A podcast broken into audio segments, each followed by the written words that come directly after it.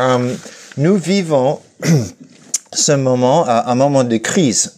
Euh, Aujourd'hui, il y a euh, les pays de l'Union européenne qui sont ensemble pour essayer de savoir, d'avoir un leadership qui va diriger les, différents pays, donner de l'argent et pour qu'on puisse sortir de, crise de Covid.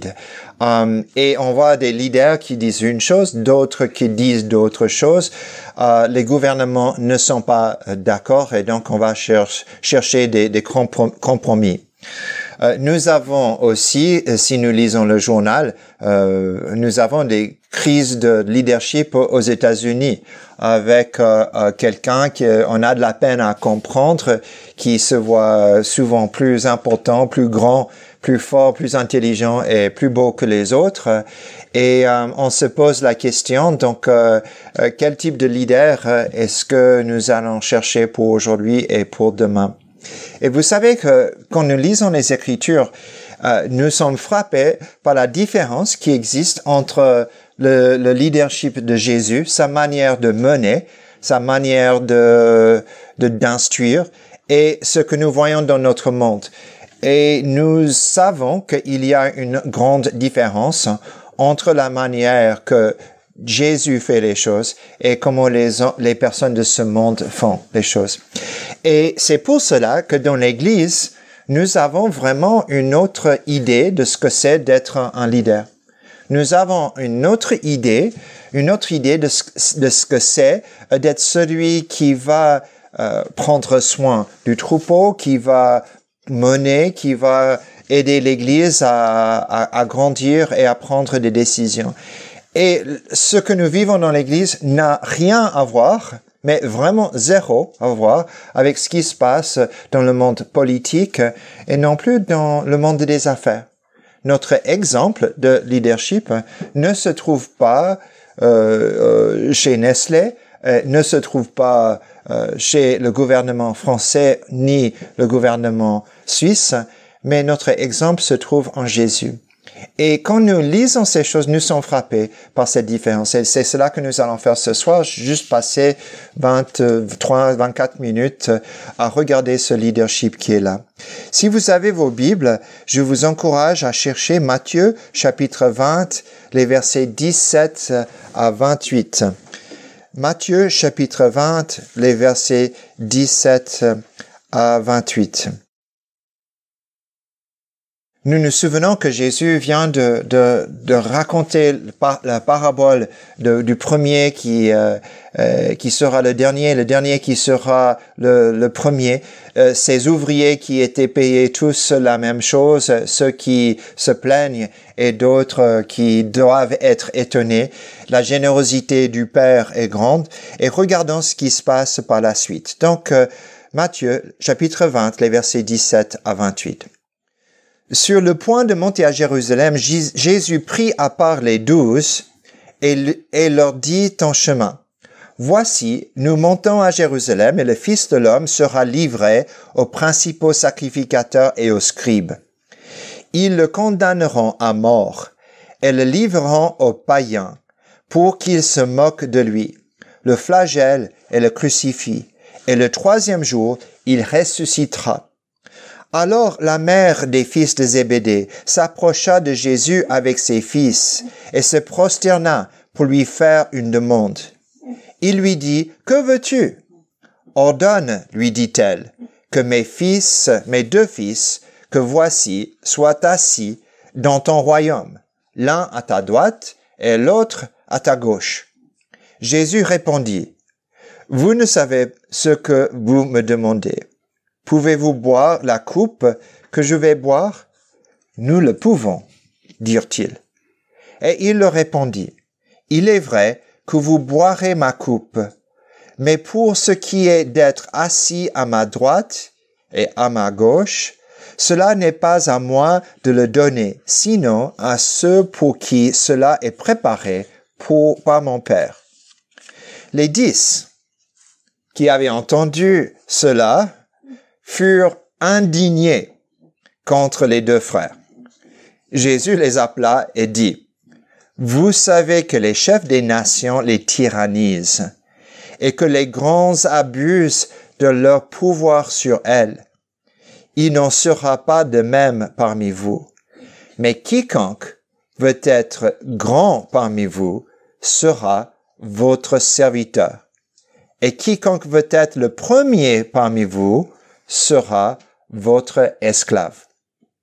C'est ainsi que le Fils de l'homme est venu, non pour être servi, mais pour servir et donner sa vie en rançon pour beaucoup.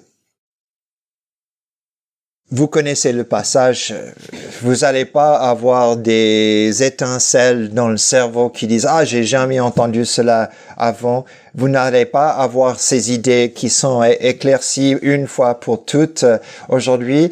Mais ce rappel est important parce que les apôtres ont dû être rappelés plusieurs fois de ce que Jésus dit ici.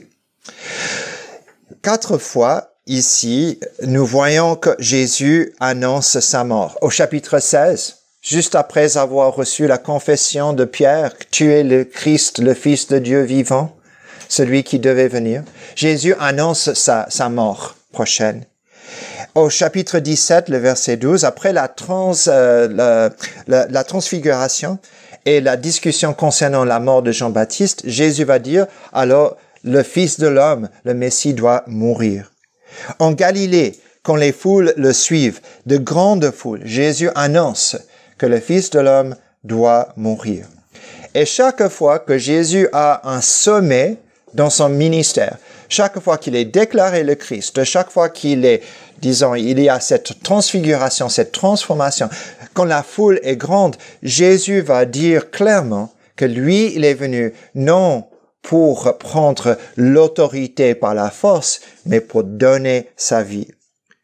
Et Justin nous a beaucoup aidé avec cela et, je crois qu'il euh, faut le dire que, nous savons bien quelles sont les attentes des Juifs de l'époque. Euh, il parle de cela souvent. Euh, les attentes des disciples, c'est que le Messie arrive et qu'il établisse un règne, un royaume politique qu'il impose la loi juive sur euh, Israël et sur les autres nations et qu'il y a il y ait la victoire sur les ennemis. Et les disciples, ils croient que Jésus va faire cela. Encore, ils croient. Après avoir annoncé quatre fois qu'il doit mourir, ils ne pigent pas ce qui se passe. Ils ne comprennent pas. Ils sont incapables de comprendre. Ils vivent dans l'obscurité de leurs attentes. Ils ne peuvent pas comprendre. Le rideau n'est pas encore tiré. Pourtant, leur dévouement est extrême. Vous le voyez. Ils sont totalement engagés à Jésus. Ils sont prêts à faire tous les sacrifices, même donner leur propre vie, même le sacrifice ultime. Si on devait demander aux disciples de, de, de, de, si on est prêché aux disciples, on ne, on ne prêcherait pas sur le dévouement, ni d'être engagé, ni de choisir le maître. Non. Ce qu'on dirait, c'est que ce qu'il fallait, c'est de croire ce que Jésus leur enseignait. Et donc, Jésus fait son annonce. Et, n'aimez-vous pas cela? Parce que il y a plusieurs parties à son annonce. Première chose, je vais monter à Jérusalem. Et les disciples disent, yes! Extraordinaire, il va à Jérusalem. Ils sont heureux parce que Jérusalem, c'est où David a régné. C'est Jérusalem où il y avait le palais de Salomon. C'est à Jérusalem qu'il y a le temple, le temple de Salomon. C'est Jérusalem, c'est le siège, c'est là où Dieu va verser ses bénédictions sur le peuple d'Israël. Et donc ils disent yes. Yes à cela. C'est le centre de tous les espoirs du peuple. Il y a même des psaumes qui sont, pas, qui sont appelés les psaumes des montées. Des gens qui montaient à Jérusalem, chantaient ces psaumes, parce que c'est là où Dieu manifeste sa présence. Donc c'est vraiment un grand Amen quand ils disent on monte à Jérusalem. Et eux, ils sont prêts. Et le Fils de l'homme sera livré aux sacrificateurs et aux scribes. Non. Non. Il n'y a pas de yes là. C'est, c'est toute une institution religieuse qui va, qui sont les ennemis de Jésus On le sait. Chaque fois, il doit donc répondre à leurs attaques.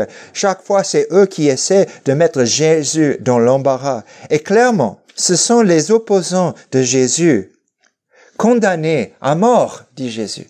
Mais non, mais non.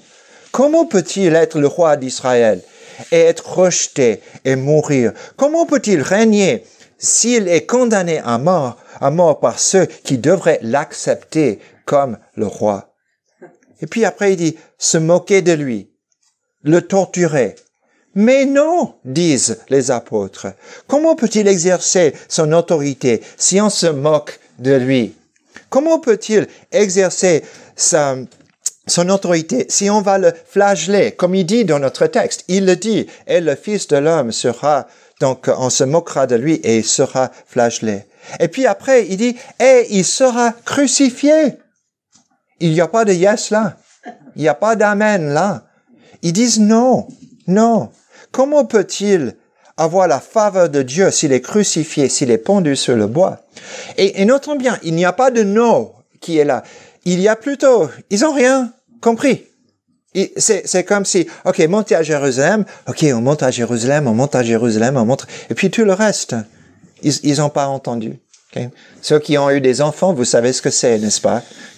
Ils, ont, ils entendent, hey, Justin, et puis tout après, il n'y a rien d'autre qu'ils ils comprennent, ok? C'est juste le Justin qui comprend, ok? Et c'est la même chose ici. Je monte à Jérusalem. Ah! Et puis le reste, ils comprennent absolument rien. Ils sont incapables de faire. Et quand tu parles de résurrection, là, ils comprennent rien. Parce que comment, la résurrection, ça, ça, ça joue quel rôle? Ils n'ont rien entendu. Et donc lequel de toutes ces choses, monter, livrer, condamner, torturer, crucifier, ressusciter, correspondent aux attentes des apôtres? Seulement une de ces choses, monter. Le reste ne correspond pas à leurs attentes. Oui. Et, donc Jésus dit, et, il faut un peu aimer ce que Matthieu fait dans, dans le texte, n'est-ce pas? Parce qu'il met les deux choses. Il dit, Jésus dit, non, imaginons comment, comment c'est. Jésus dit, je monte à Jérusalem, et le Fils de l'homme sera rejeté, on va se moquer de lui, il sera flagellé, il sera livré entre les mains des païens, il sera, il sera crucifié, et le troisième jour il ressuscitera. Dis donc Jésus, mes deux fils, est-ce qu'un peut être à ta droite et l'autre à ta gauche? Vous voyez ce qui est là Qui montre que vraiment ils n'ont rien compris et cette mère de Jacques et de Jean, la femme de Zébédée, comme vous savez, parce que ce sont les fils de Zébédée. Comme je suis intelligent, je sais que les fils de, Zébédée, s'ils ont une mère, donc ils doivent être, ça doit être la, femme de Zébédée. Et elle, demande, elle demande euh, les places d'autorité dans le règne. C'est assez intéressant. Je ne sais pas si cela vous intéresse une fois de, faire, mais vous vous souvenez que dans Matthieu, on a déjà vu que le pauvre Zébédée a été donc euh, abandonné dans le bateau quand Jacques et Jean ont suivi Jésus. Vous vous souvenez de ça? Il dit, il quitte le père Zébédée dans le bateau. Et maintenant, où est la mère? Elle est aussi avec euh, Jésus. Et on se pose la question, est-ce que la mère donc de Jean et de Jacques était une de ces femmes qui suivait Jésus et qui souvenait à ses besoins et des besoins des disciples. Et on se pose la question, est-ce que c'est aussi une des femmes qui était à la croix de Jésus, parce que quand nous lisons les différents textes et nous les comparons, je peux vous montrer un tableau une fois, mais on sait qu'il y avait Marie, la mère de Jésus, on sait que Marie-Madeleine était là, il y avait aussi une certaine Marie qui s'appelait mère de Jacques et de Joseph, et on sait aussi qu'il y avait la mère des fils de Zébédée qui était là. Son nom est appelé dans un autre texte, semble être Salomé. Donc on se pose la question, est-ce la même mère ou est-ce qu'il y a juste d'autres femmes qui sont, sont là? Mais il semble qu'elle est là, même à la croix de Jésus. Et donc la question, elle pose, assis à ta droite et à ta gauche. L'évangile selon Marc dit, ce sont les fils et non la mère qui pose la question des meilleures places dans le royaume. Ici, c'est le mère qui se prosterne devant Jésus pour présenter sa requête. Et nous voyons que les fils sont là, n'est-ce pas? Parce que il dit, êtes-vous prêts? de boire la coupe? Donc, c'est elle qui pose la question. Tu ne sais pas ce que tu demandes. Êtes-vous prêt de boire cette coupe? Elle présente cela. Est-ce qu'elle est totalement à côté de la plaque? Bon, une des choses à, ne pas oublier, c'est dans Matthieu chapitre 19, le verset 28, Jésus a promis douze trônes aux apôtres.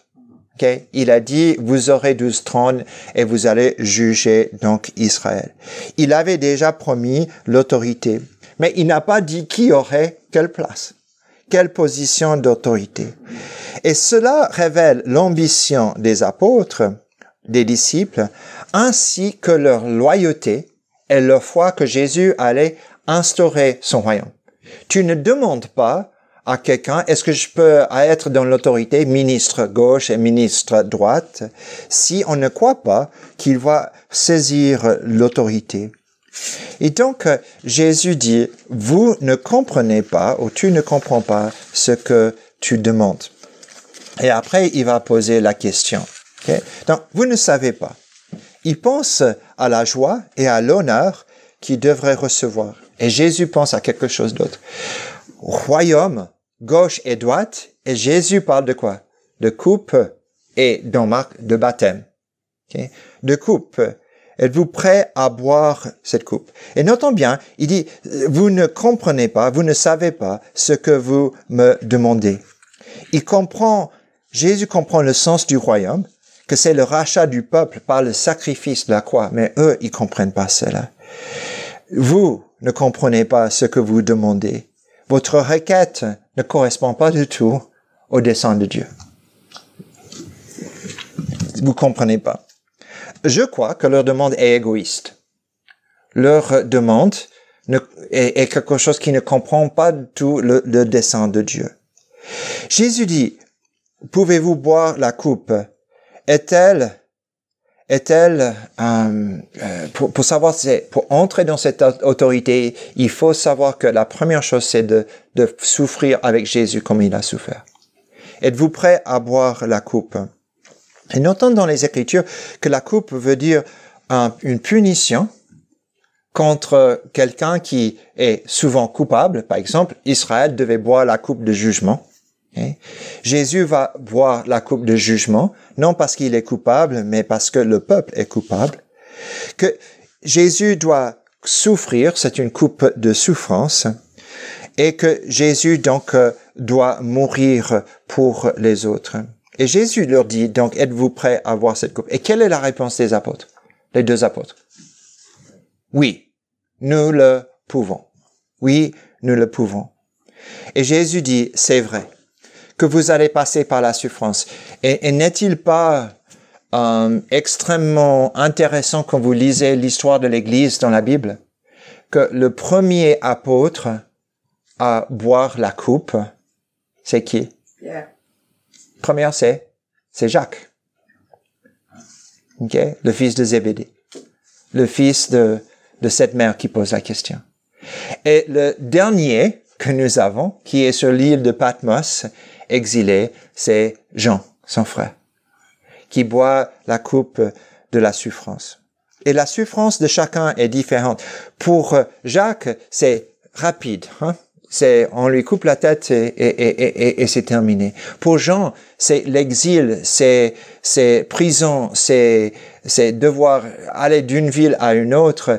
Et, la souffrance est, est longue et pénible. Mais les deux vont, vont boire la coupe et les deux restent fidèles. Et puis Jésus dit une autre chose. Donc ça, on comprend. Êtes-vous prêt à boire la coupe? Ils disent oui. Il dit, vous allez le faire. Mais ce qui va s'asseoir à ma droite, à ma gauche, c'est, c'est, c'est pas à moi de désigner cela. Okay? C'est plutôt au Père. Et ça, c'est quand même problématique pour certaines personnes. Ils disent, mais je croyais que Jésus, il avait toute autorité. Je croyais que Jésus pouvait faire toutes ces choses. Et j'aimerais juste expliquer que pourquoi Jésus ne peut pas désigner l'un ou l'autre. Il ne peut pas parce que Jésus est en soumission totale à son Père. Hmm. La croix, c'est l'idée de qui? C'est du Père. C'est au Fils d'effectuer et de vivre cela. Et qui va être à la droite de Jésus et qui sera à sa gauche, c'est aussi le plan de Dieu. C'est lui qui décidera. Et Jésus est totalement prêt à accepter l'autorité de son Père. Il est, il est prêt à se soumettre à cela. Comme il est prêt à se soumettre à la croix, il est prêt à se soumettre à ceci. Et donc, euh, et donc voici comment ça finit. C'est pas à moi de décider. Okay? Donc on change de scène parce que qui était autour de ces, quatre personnes? Donc la mère, les deux fils de Zébédée et Jésus. Qui est autour? Les dix autres. Et eux, qu'est-ce qu'ils font? Ouais, ils sont indignés, n'est-ce pas? Ils sont fâchés. Donc euh, indignés parce qu'ils ne peuvent pas imaginer comment quelqu'un, après avoir entendu le discours de Jésus qui parlait de la croix, qui parlait de rejeté, tout cela, est-ce qu'ils sont indignés parce que Jean et Jacques n'ont rien compris? Non, ce n'est pas ça parce que eux ils ont rien compris.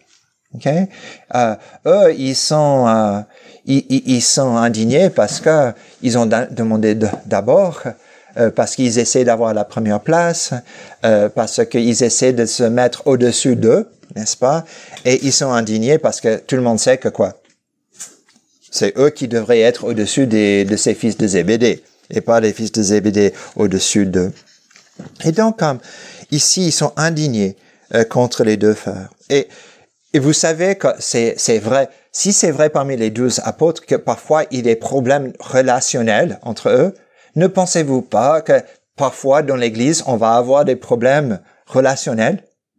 Euh, si Jésus est présent, et là, ils ont des conflits, n'est-il pas aussi quelque chose qui peut se passer au sein de l'Église que qu'on ait des problèmes? Si les apôtres ont eu des problèmes entre eux, nous aussi, nous pouvons avoir des problèmes entre nous. Et ce n'est pas pour, juste pour dire, OK, c'est OK, on a des problèmes. Non, ici, c'est un problème de, de péché, n'est-ce pas? C'est de mal voir comment les choses se passent. Mais c'est normal d'avoir ces problèmes. Et donc, Jésus les appelle.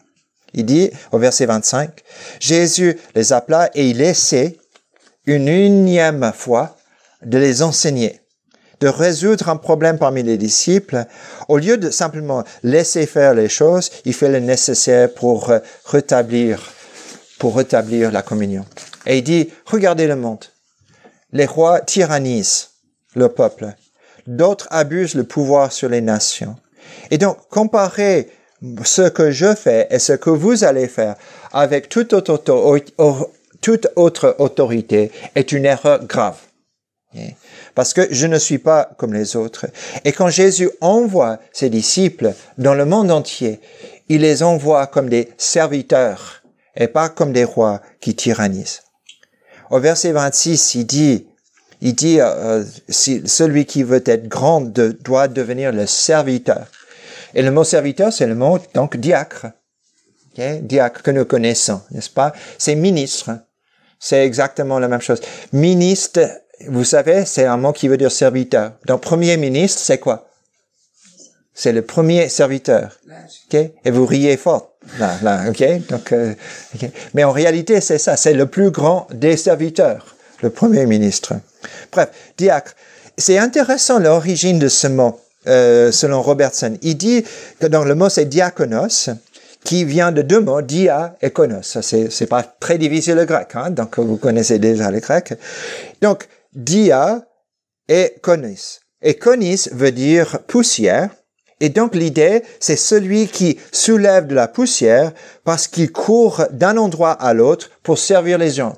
Okay? Dia poussière. Okay? En soulevant la poussière. Cette idée d'avoir un cœur de service. Et à qui Jésus donne-t-il l'autorité?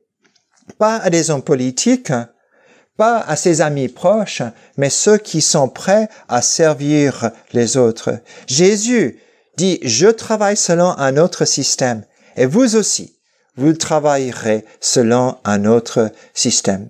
Donc, si vous voulez être grand, il faut être le serviteur.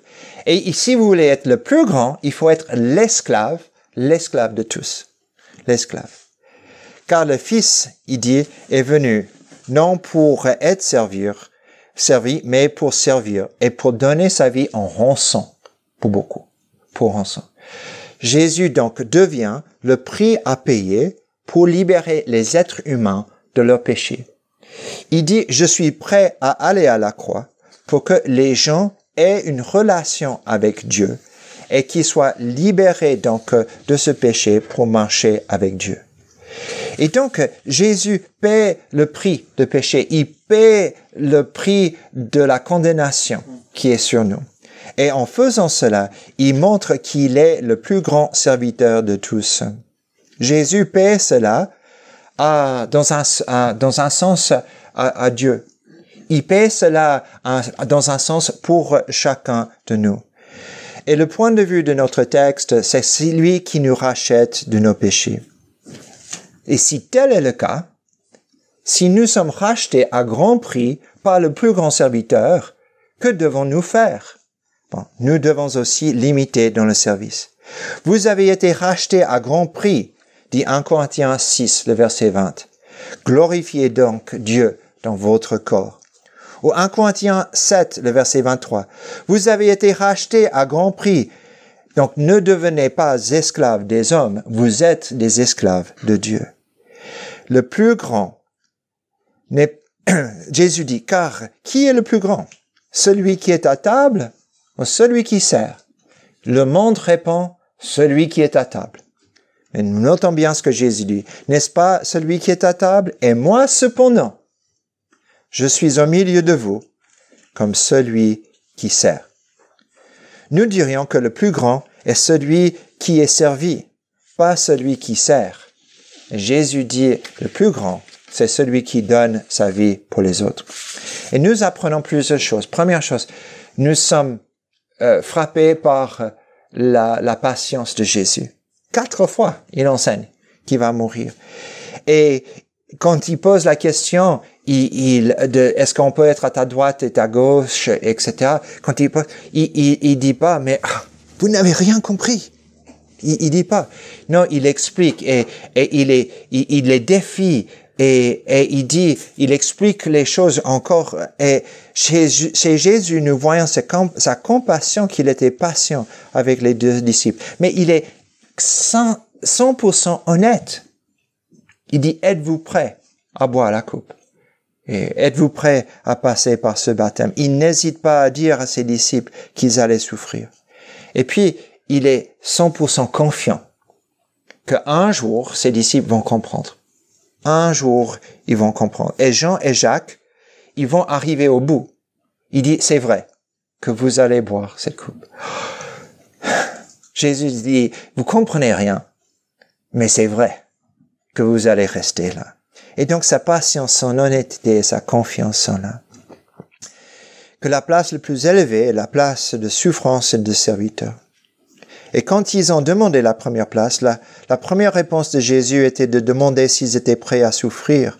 Et cette souffrance est tout conforme à la souffrance de Jésus. C'est lui qui souffrira. Vous savez, il serait génial que les disciples, après avoir passé ce moment avec Jésus, depuis ce moment-là, ils comprennent l'exemple de Jésus. Mais Luc nous montre que le soir où Jésus a partagé le pain et le vin, ils étaient toujours en, en train de savoir qui allait avoir la première place autour de la table. Ils étaient en train de disputer. Mais le signe du christianisme n'est pas un trône. Le signe du christianisme, c'est une croix. Pourquoi? Parce que le plus grand de tous est le serviteur. Et le plus grand de plus de tous est l'esclave. Et c'est pour cela que Jésus, notre rançon, il est celui qui est notre leader. Il est notre exemple. Et c'est pour cela que nous ne pouvons jamais mener comme le monde mène. Nous ne pouvons jamais imposer comme le monde impose. Nous ne pouvons pas tyranniser comme le monde tyrannise. Car notre maître a donné sa vie et il nous demande de faire la même chose.